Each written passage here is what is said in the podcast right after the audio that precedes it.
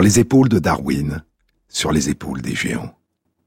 Se tenir sur les épaules des géants et voir plus loin, voir dans l'invisible, à travers l'espace et à travers le temps. Tenter de distinguer dans le merveilleux foisonnement de la diversité du vivant la trame de ces liens invisibles qui tissent ces innombrables interactions. Les oscillations qui le parcourent en permanence. Ces dialogues, ces alliances, ces combats. La perception de la présence rassurante ou menaçante des autres. La présence rassurante ou menaçante du silence. Des pieds qui ne font pas de bruit, dit Kipling. Des yeux qui peuvent voir dans le noir. Des oreilles qui peuvent entendre le vent qui souffle dans les tanières et des dents blanches acérées. Il y a une patience dans la nature, dit Jack London, tenace, obstinée, inlassable, persistante comme la vie elle-même, qui maintient immobile durant des heures sans fin l'araignée dans sa toile, le serpent dans ses anneaux, la panthère dans son embuscade.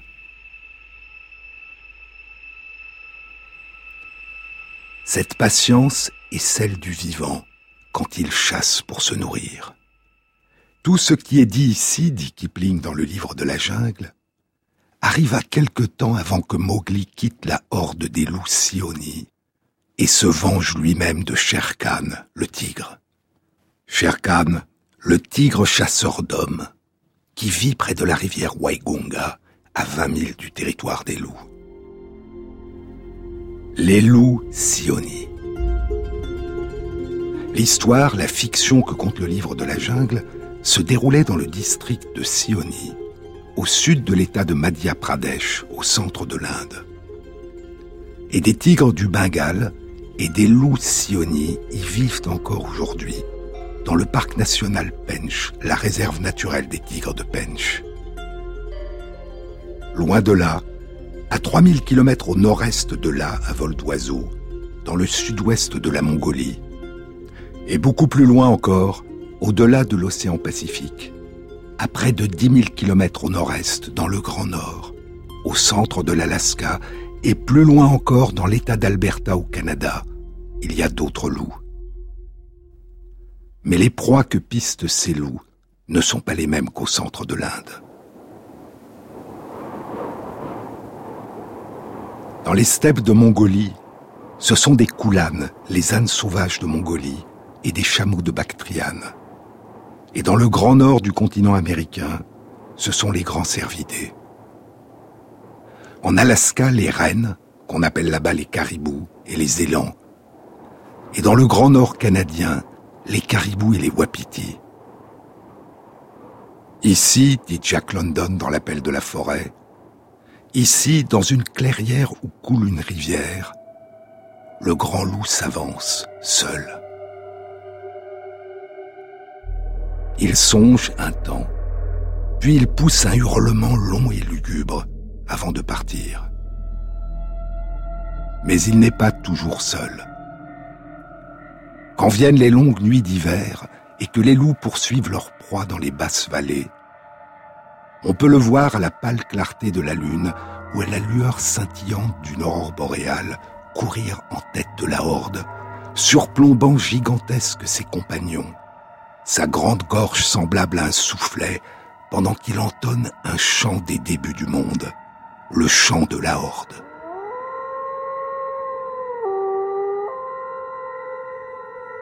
Le chant de la chasse. Le chant du loup et la couleur du loup. La couleur du loup gris. Sa fourrure avait la vraie couleur d'une fourrure de loup, dit Jack London. Ses dents crocs blancs. La couleur dominante était le gris. Et pourtant, il y avait une très légère nuance de rouge.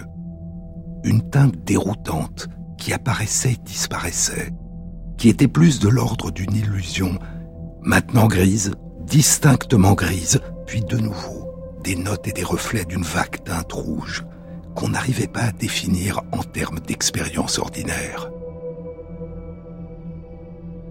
Un loup et une louve.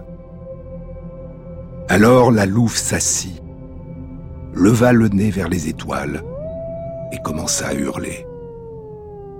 Un par un, les loups vinrent la rejoindre, jusqu'à ce que la horde entière, accroupie, nez pointé vers le ciel, hurle son cri de faim.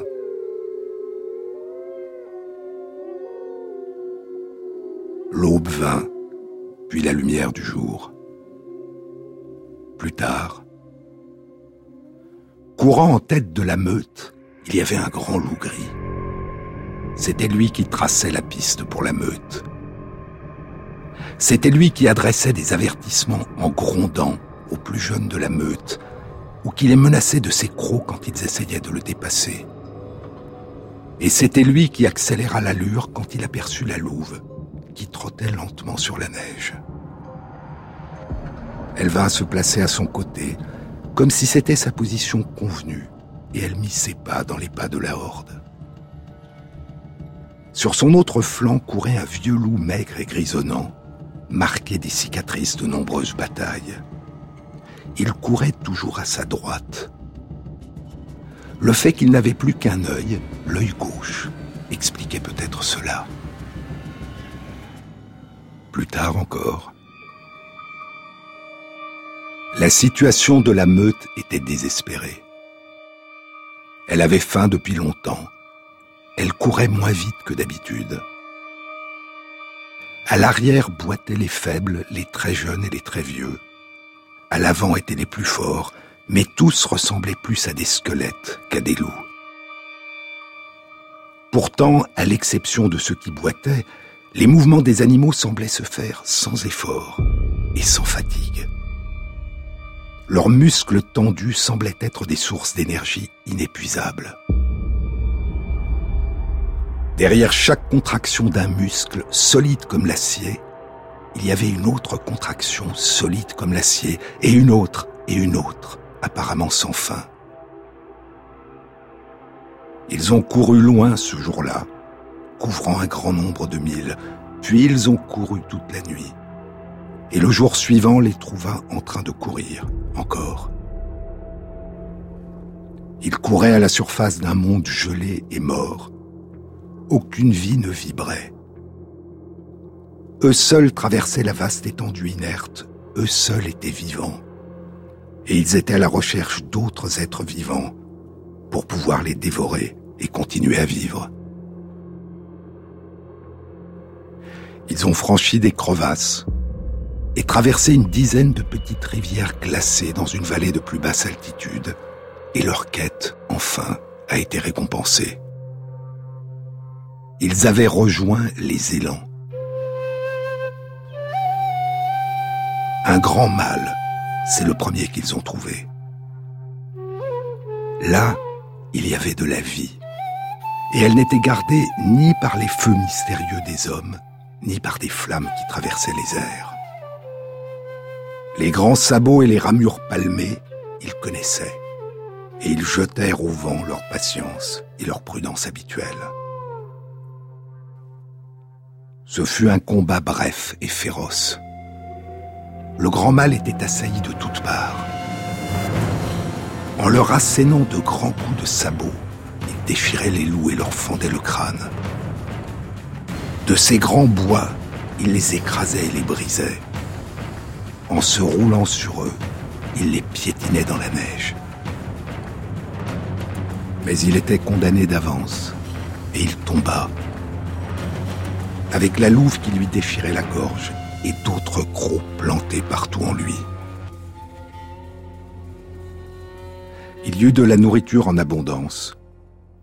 L'élan pesait plus de 400 kilos, 10 kilos de viande par loup pour la quarantaine de loups de la meute. Et s'ils avaient la capacité de jeûner de façon prodigieuse, ils avaient aussi la capacité de se nourrir de façon prodigieuse. Il y eut alors beaucoup de repos et de sommeil. Leurs estomacs remplis, les jeunes mâles commencèrent à se chamailler, à se quereller, et cela continua durant les quelques jours qui suivirent, avant que la horde ne se fragmente.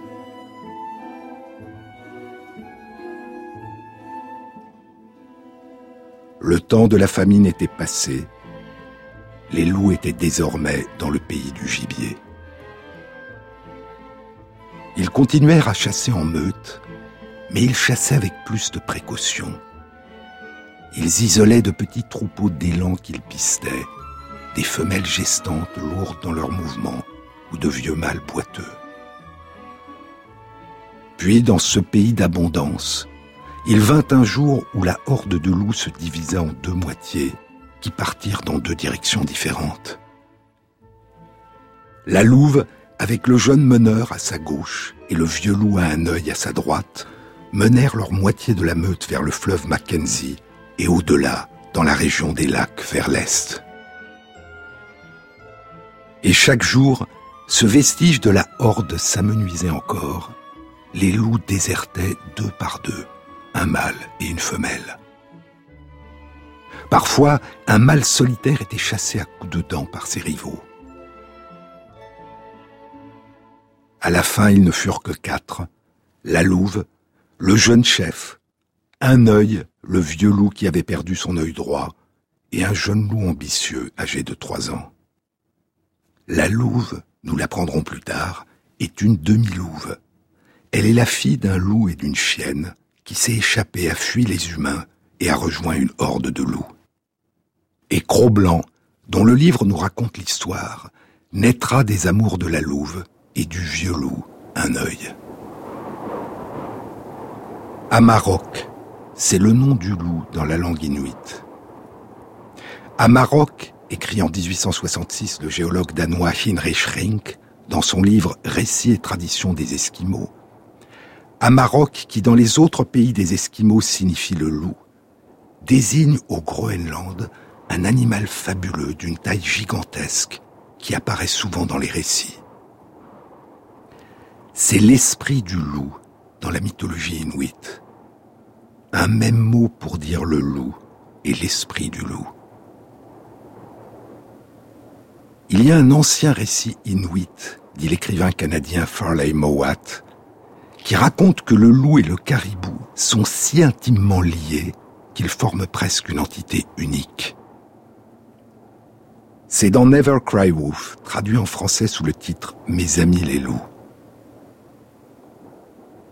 Mowat l'a écrit après avoir passé deux ans dans le Grand Nord canadien, au nord du Manitoba et dans le district de Kiwatin, Kiwetin dans la langue des Algonquiens, Giwedin dans la langue des Ojibwés, le vent du Nord.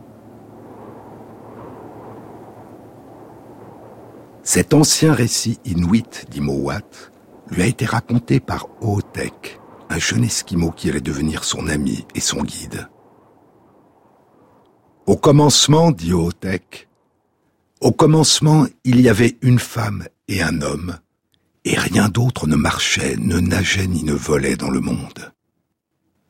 Jusqu'à ce qu'un jour, la femme creuse un grand trou dans le sol, et un à un, elle en tira tous les animaux, et le dernier qu'elle tira du trou était le caribou. Alors Kaïla, le dieu du ciel, dit à la femme que le caribou était le plus grand don de tous, car le caribou serait la subsistance des humains. La femme libéra le caribou et lui ordonna de parcourir le pays et de se multiplier, et le caribou fit ce que la femme avait dit. Et avec le temps, le pays fut empli de caribous, et les fils de la femme firent bonne chasse, et ils furent nourris et vêtus, et eurent de bonnes tentes de peau, et tout cela venait des caribous. Les fils de la femme ne chassaient que les caribous les plus grands et les plus gros, car ils n'avaient aucune envie de tuer les caribous petits et faibles et malades, parce qu'ils n'étaient pas bons à manger et que leur peau n'était pas utile. Et il advint, après un temps, que les caribous petits et faibles et malades devinrent plus nombreux que les grands et les gros. Et lorsque les fils virent cela, ils furent consternés, et ils allèrent se plaindre à la femme. Alors la femme fit une magie, et elle parla à Kaïla, et elle dit, Ton œuvre n'est pas bonne, car les caribous deviennent faibles et malades, et si nous les mangeons, nous deviendrons nous aussi faibles et malades. Kaïla entendit, et il lui répondit, Mon œuvre est bonne. Je parlerai à Amarok, l'esprit du loup, et il parlera à ses enfants, et ils mangeront les caribous petits, faibles et malades, de telle sorte que le pays sera empli de caribous grands et gros. Et c'est ce qu'il advint. Et c'est pourquoi le caribou et le loup sont un. J'étais assez étonné par ce récit, dit Mowat, car j'avais du mal à croire que les loups limitaient leur prédation des troupeaux de caribous aux animaux les plus petits, les plus faibles et les plus malades, alors qu'ils pourraient aussi choisir les caribous les plus grands et les plus gros. Mais s'agit-il vraiment d'un ancien récit inuit? Ou Farley Mowat l'a-t-il inventé pour ensuite feindre de s'en étonner? Ce n'est pas impossible. Car on a dit qu'il lui est arrivé dans ses livres de mêler vérité et fiction et de prendre certaines libertés avec la réalité. Toujours est-il que depuis longtemps, très longtemps, bien avant que les premiers humains ne posent le pied sur le continent américain, les loups parcouraient le Grand Nord à la poursuite des caribous, des élans et des wapitis. Aujourd'hui encore, chaque année, les loups suivent les troupeaux de caribous au long de leur grande migration. Et de tous les animaux terrestres, les caribous sont ceux qui s'engagent chaque année dans les plus grandes migrations. Sur les épaules de Darwin, Jean-Claude Amezen sur France Inter.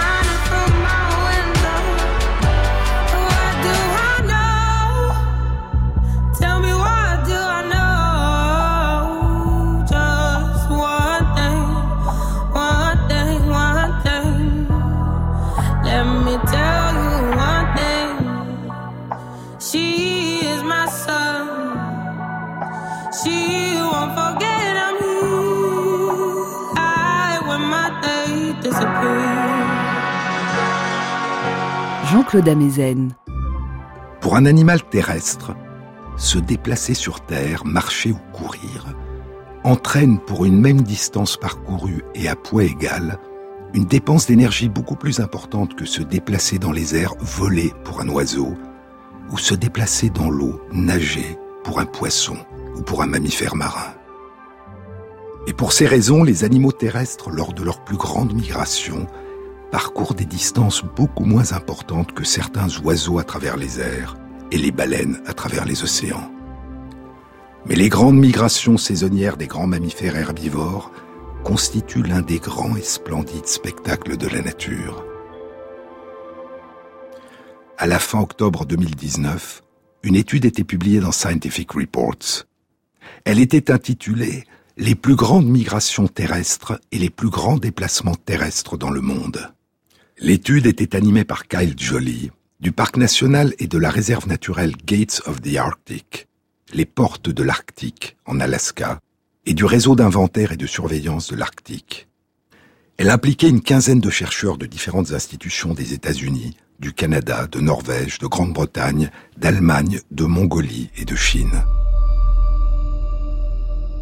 Les chercheurs avaient utilisé d'une part les travaux déjà publiés, et d'autre part les résultats qu'ils avaient obtenus avec des animaux sauvages qu'ils avaient brièvement capturés puis relâchés après les avoir équipés de colliers GPS, puis qu'ils avaient suivis durant toute l'année en les localisant avec précision. Les chercheurs mesuraient à la fois la plus grande distance parcourue par les grands mammifères terrestres lors de leur migration annuelle, la plus grande distance parcourue à vol d'oiseau entre le point de départ et le point d'arrivée, et d'autre part, la somme de tous les déplacements qu'ils accomplissaient, y compris tous les détours et les allers-retours durant l'année. L'étude indiquait, comme je vous le disais, que les mammifères qui accomplissent chaque année la plus grande migration terrestre sont les caribous. Dans le Grand Nord canadien et en Alaska, ils hivernent dans les forêts boréales des collines du sud et partent au printemps vers la toundra des plaines, au nord, où naissent leurs petits, puis où ils passent tout l'été. Chaque année, les caribous migrent sur des distances qui atteignent 1350 km aller-retour à vol d'oiseau ils joignent en moyenne des lieux éloignés de près de 700 km à vol d'oiseau. De grandes files majestueuses de caribous qui parcourent des forêts boréales encore couvertes de neige, puis des toundras surplombées de montagnes enneigées et traversent les fleuves. L'étude indiquait que les autres grands herbivores qui s'engagent dans des migrations annuelles joignent des lieux moins distants, éloignés de 300 à 400 km seulement à vol d'oiseau. Ce sont les cerfs mulets ou cerfs émiones dans les forêts de l'ouest des États-Unis. Les antilopes du Tibet ou Chirou dans les steppes des hauts plateaux tibétains. Les gnous bleus dans la plaine du Serengeti en Tanzanie. Les zèbres de Bourchel au Botswana. Et les gazelles à queue blanche ou gazelles de Douari dans les steppes de Mongolie. Mais revenons aux caribous du Grand Nord. Pour joindre des lieux éloignés de près de 700 km et en revenir, ils parcourent en moyenne dans l'année 4 à 5 000 km. Mais s'ils sont ceux qui joignent les points les plus éloignés, ils ne sont pas les animaux terrestres qui se déplacent le plus durant une année. Ce sont leurs prédateurs, les loups qui les poursuivent, qui se déplacent le plus. Près de 1000 km de plus que les caribous, près de 6000 km par an. Ils vont moins loin mais ils courent beaucoup plus à travers le territoire. Et l'étude indique que d'une façon générale, les prédateurs lancés à la poursuite de leur proie, ou les prédateurs qui précèdent leur proie pour leur tendre des embuscades, ou qui arpentent les territoires pour retrouver leurs traces, se déplacent plus que leur proie. Le plus grand déplacement d'un animal terrestre durant une année qui a été observé dans l'étude est celui d'un loup mâle dans le sud-ouest de la Mongolie il a parcouru plus de 7200 km. Parmi les autres animaux qui se déplacent le plus au cours d'une année, il y a d'autres prédateurs, les renards arctiques ou renards bleus du Canada. Et il y a des herbivores, les koulanes, qui sont des animaux nomades. Ils se déplacent, mais ils ne rejoignent pas une même région particulière chaque saison. Les lieux les plus distants que les renards bleus et les coulanes atteignent chacun chaque année ne sont pas très éloignés de leur point de départ. Mais ils accomplissent durant l'année un énorme trajet, jusqu'à 6000 km. Une étude publiée en 1998 rapportait que la plus grande migration d'un animal terrestre était celle qui était accomplie par des saïgas, des antilopes du Kazakhstan. Les lieux les plus distants atteints durant la migration étaient éloignés à vol d'oiseau de 1200 km. Plus d'une fois et demie plus éloignés que les lieux les plus distants atteints par les caribous durant leur migration dans le Grand Nord. Mais ces résultats n'avaient pas été obtenus en suivant des individus saïgas particuliers. Les chercheurs avaient observé des antilopes à différents endroits au cours de l'année, et il est possible qu'ils aient observé des individus différents qui appartenaient à différents groupes. Et les populations de saïgas ont subi un déclin important. De plus d'un million d'antilopes en 1993, il ne restait plus que 50 000 en 2008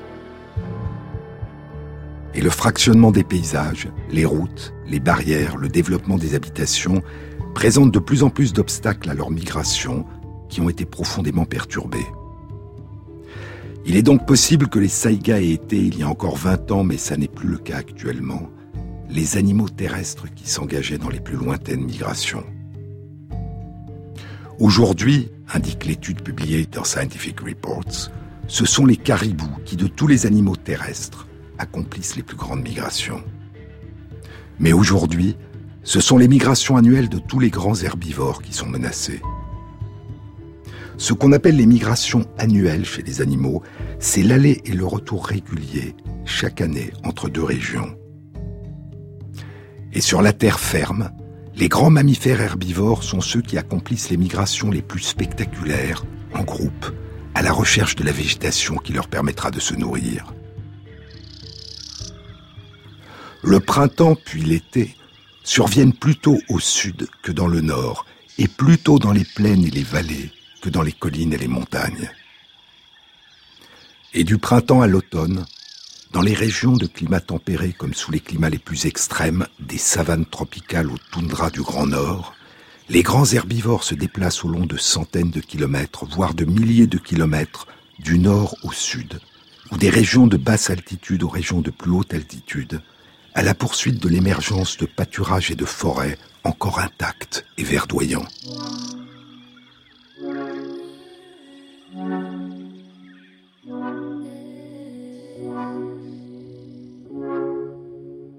Sur les épaules de Darwin, sur France Inter. On parle de l'altitude, toi et moi. Loin de nous, ni l'un ni l'autre n'ira. On perd notre aptitude, celle qu'on a rester fier, ni l'un ni l'autre On perd notre temps à se perdre tout le temps. Loin de nous, ni l'un ni l'autre perdu, perdu.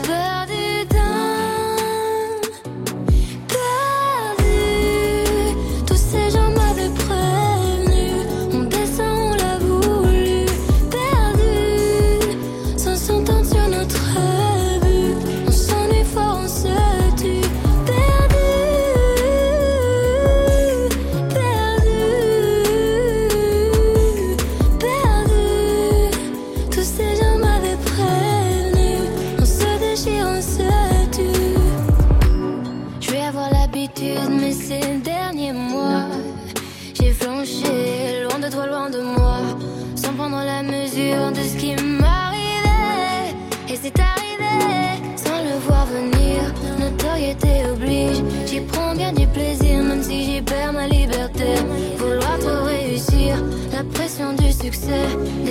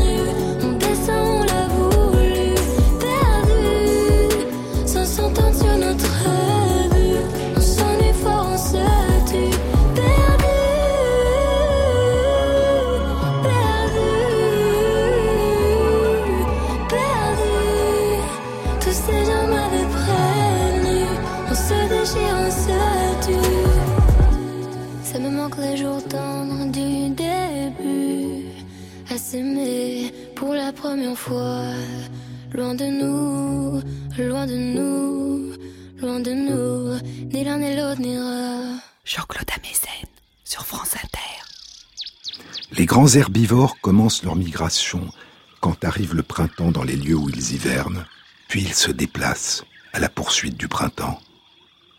Ils suivent l'émergence de la végétation de qualité dont ils se nourrissent, qui commence à pousser à différentes périodes en différents endroits, en fonction de la latitude et de l'altitude, plutôt à de plus basses latitudes et à de plus basses altitudes, et plus tard à de plus hautes latitudes et à de plus hautes altitudes. On dit de ces animaux qu'ils surfent sur la vague verte. Les nouvelles pousses sont plus nourrissantes pour les herbivores que les plantes plus matures, qui sont pleines de lignine et de cellulose. Pour les animaux qui sortent d'un hiver rigoureux, pour les mamans qui allaitent, pour les petits, et d'une façon générale pour tous les animaux, du printemps à la fin de l'automne, surfer sur la vague verte présente un avantage en termes de nutrition.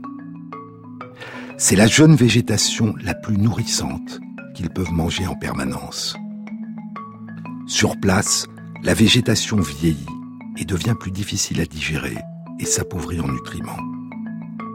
Mais surfer sur la vague verte nécessite aussi souvent de faire des détours. Pour accéder à des corridors accessibles de migration, pour séjourner dans des aires de repos où naissent les petits et où ils demeurent avec leur mère avant de pouvoir se déplacer aisément, et pour éviter les prédateurs, en évitant de pénétrer dans ce que des chercheurs ont appelé les paysages ou les territoires de la peur, ou encore les territoires du danger. Des études publiées en 2017 dans Nature Ecology and Evolution et dans Ecology et réalisées dans le parc national des plaines de Loua, en Zambie, ont exploré le comportement des gnous bleus et des zèbres lorsque leur voyage les rapproche d'un territoire de la peur où des prédateurs lions ou léopards ont été présents durant les années précédentes. Lorsqu'ils sont proches d'un tel territoire, les gnous bleus et les zèbres adoptent un comportement d'extrême vigilance. Ils s'arrêtent, lèvent la tête haut au-dessus des épaules, dressent leurs oreilles, gardent les yeux fixes et focalisés, cessent de brouter et de mâcher. Et lorsqu'au cours de leur migration, ils aperçoivent soudain quelque part un prédateur, leur vigilance est d'autant plus grande qu'ils sont proches d'un territoire de la peur. Le souvenir d'un ancien danger renforce le sentiment du danger immédiat. La mémoire influe sur la réponse au présent. Et ainsi, les longues migrations saisonnières des grands herbivores se déroulent à travers une mosaïque de territoires différents, qui présentent chacun des avantages différents, sources de nourriture fraîche et abondante, abris à l'écart des prédateurs et endroits propices à la naissance des petits. En fonction des modifications du climat, des changements météorologiques et des modifications du terrain, surfer sur la vague verte ou au plus près de la vague verte nécessitera des changements dans les dates de départ, dans la vitesse de déplacement et dans l'étendue parcourue au cours des saisons. Une course du printemps à la fin de l'automne, à la poursuite de l'apparition éphémère, mouvante des jeunes pousses qui se déplacent à travers l'espace et le temps. Une danse, une chorégraphie, rythmée par les pluies, la chaleur, le froid, le vent, les corridors accessibles et les dangers surfer sur la vague verte, ou, plutôt que de suivre pas à pas la crête de la vague verte, certains herbivores, comme l'a montré une étude concernant les cerfs élafes ou cerfs rouges de Norvège, certains herbivores sautent de territoire en territoire, gagnant différentes vagues vertes à différentes latitudes ou à différentes altitudes.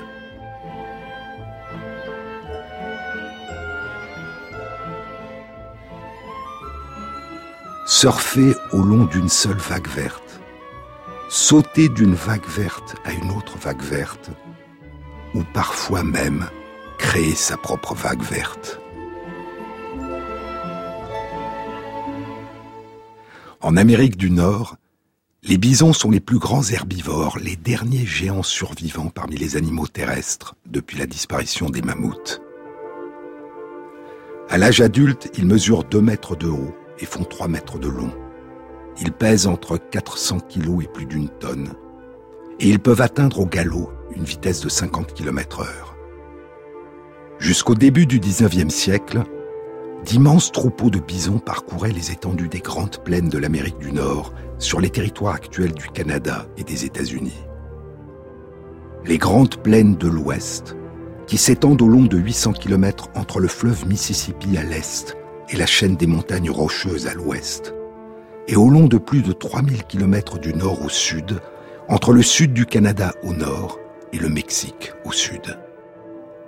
Un immense territoire de plus de 2 millions de kilomètres carrés, plus de quatre fois la superficie de la France métropolitaine. On estime qu'il y avait alors plus de 30 millions de bisons qui s'engageaient en masse dans d'immenses migrations saisonnières à travers les grandes plaines, vers le nord et vers les territoires de plus haute altitude. Et les nations premières d'Amérique vivaient de la chasse aux bisons. Mais à partir des années 1830, alors que les Amérindiens étaient massacrés et chassés de leurs terres, aura lieu la grande destruction des bisons. Elle sera perpétrée pour des raisons commerciales, pour vendre leur peau, par des chasseurs dont le plus célèbre William Cody est connu sous le nom de Buffalo Bill, par les sociétés de chemin de fer engagées dans la conquête de l'Ouest, et par l'armée des États-Unis, qui élimine ainsi l'une des ressources essentielles et immémoriales des nations premières d'Amérique.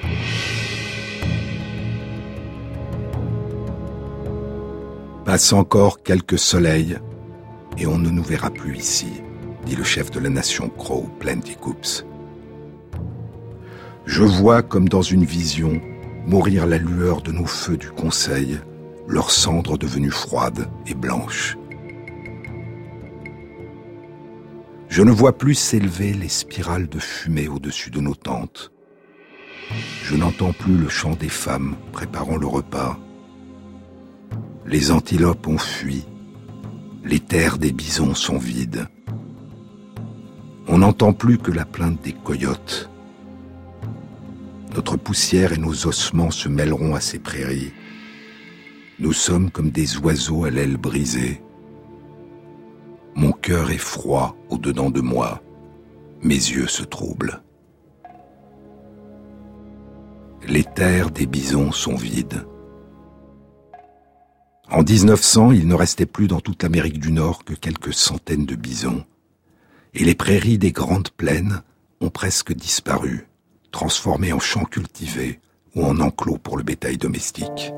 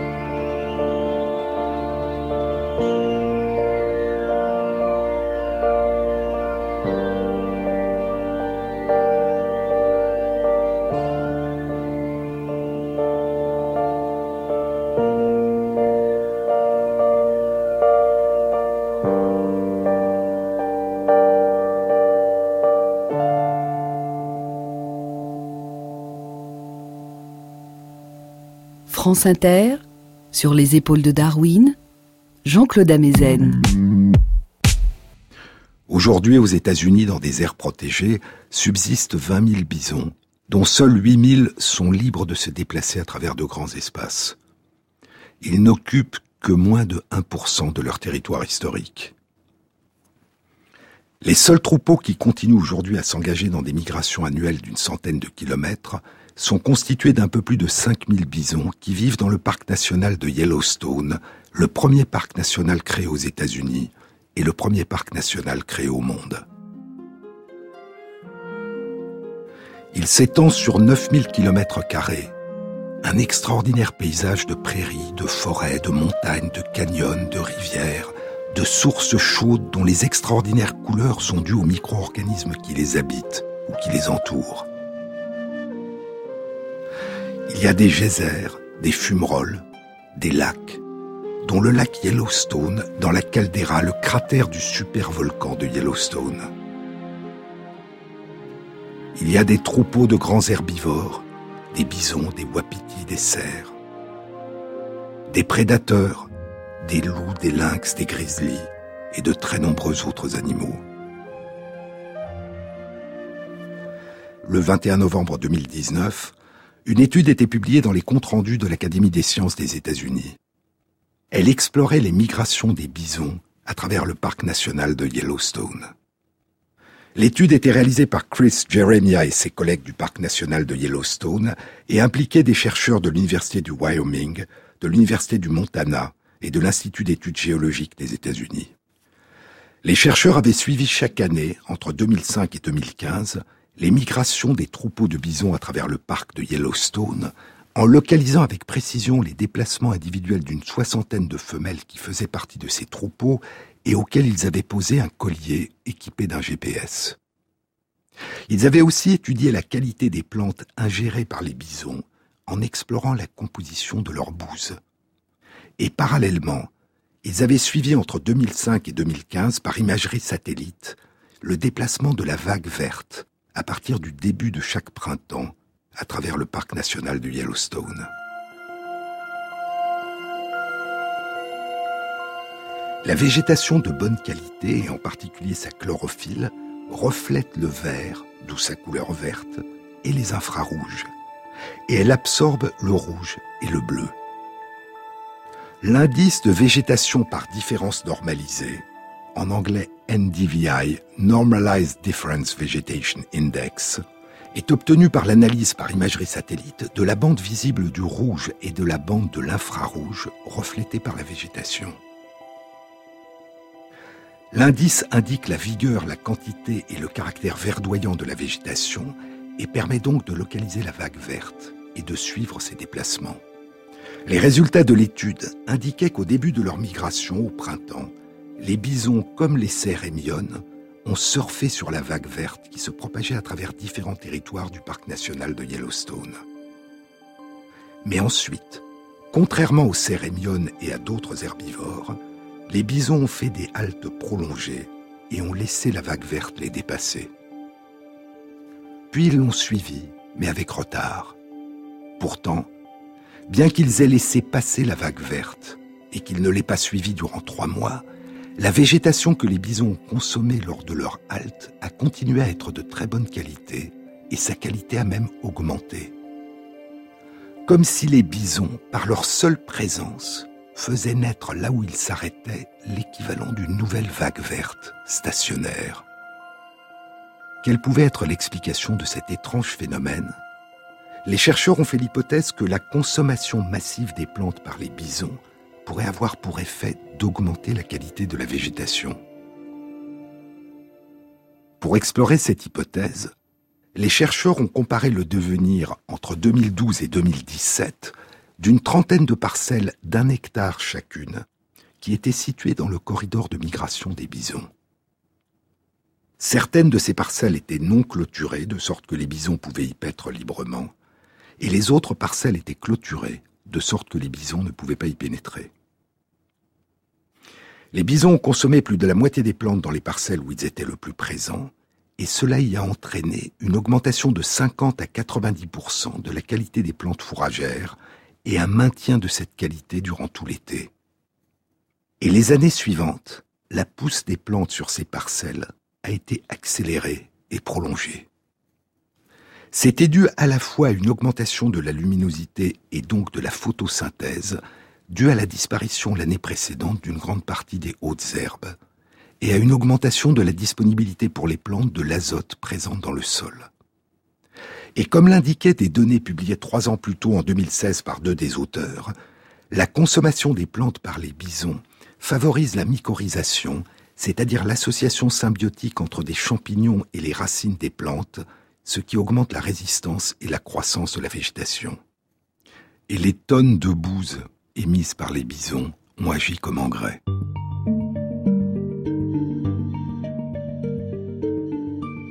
Entre les années 2000 et 2015, la population des bisons vivant au nord du parc de Yellowstone avait considérablement augmenté, passant de 600 bêtes à plus de 3600 alors que la population vivant au centre du parc de Yellowstone avait au contraire diminué, passant de 3500 bêtes à moins de 1300.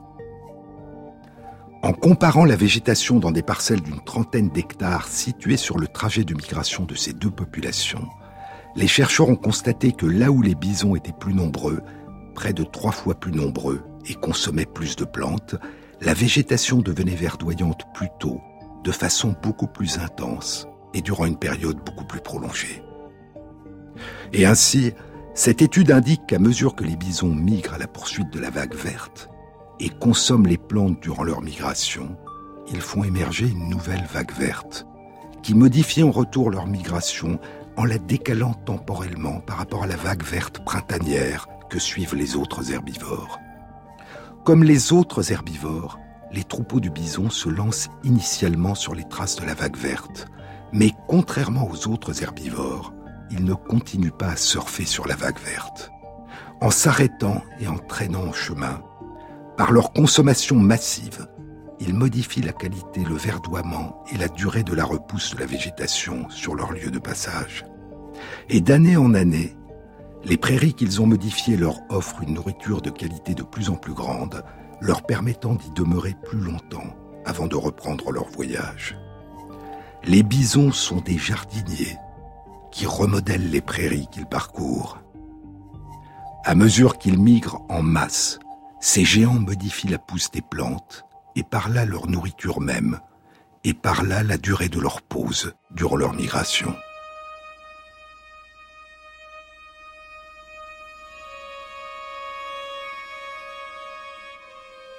Il y a 200 ans, des dizaines de millions de bisons traversaient chaque année les immensités des grandes plaines de l'ouest de l'Amérique du Nord durant leur longue migration saisonnière. Et ces écosystèmes, ces paysages, leur biodiversité et le verdoiement de la végétation en été devaient être très différents alors de ce qu'ils sont aujourd'hui. Aujourd'hui, sur la totalité de notre planète, c'est entre la moitié et les deux tiers des sols qui ont été modifiés par les activités humaines. Et cette empreinte humaine de plus en plus étendue et de plus en plus profonde bouleverse la quasi-totalité des écosystèmes, provoquant une perte et une fragmentation des habitats, une perte massive de la biodiversité et une perte de la capacité des animaux à se déplacer. Et les migrations des grands herbivores qui tissent des liens entre des écosystèmes éloignés et les transforment sont devenues de plus en plus rares et de plus en plus réduites et la perte de ses capacités de migration est en elle-même une source d'extinction. Parmi les très rares grandes migrations saisonnières d'animaux terrestres qui persistent encore aujourd'hui dans le monde, il y a l'extraordinaire migration massive de plus d'un million de gnous bleus, accompagnés de centaines de milliers de zèbres et de gazelles de Thomson entre le nord de la Tanzanie et le sud du Kenya, à travers les savanes de la plaine du Serengeti Serengit, la plaine sans fin dans la langue des Maasai. Et nous le découvrirons dans une autre émission.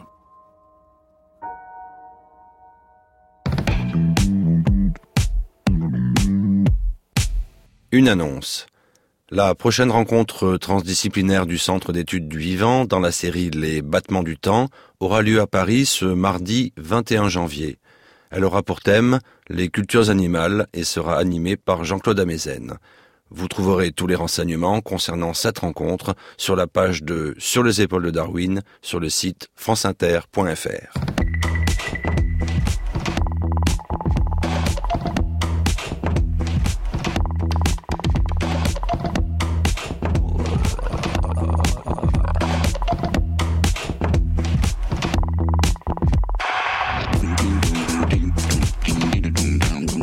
Merci à Christophe Imbert pour la réalisation sonore et la mise en musique de l'émission, à Céline Guéribi pour la prise de son, à Jean-Baptiste Audibert pour le choix des chansons, et à Christophe Magère pour la mise à jour de la page de l'émission Sur les épaules de Darwin, sur le site franceinter.fr, vous trouverez toutes les références concernant cette émission. Bon week-end à tous. À samedi prochain.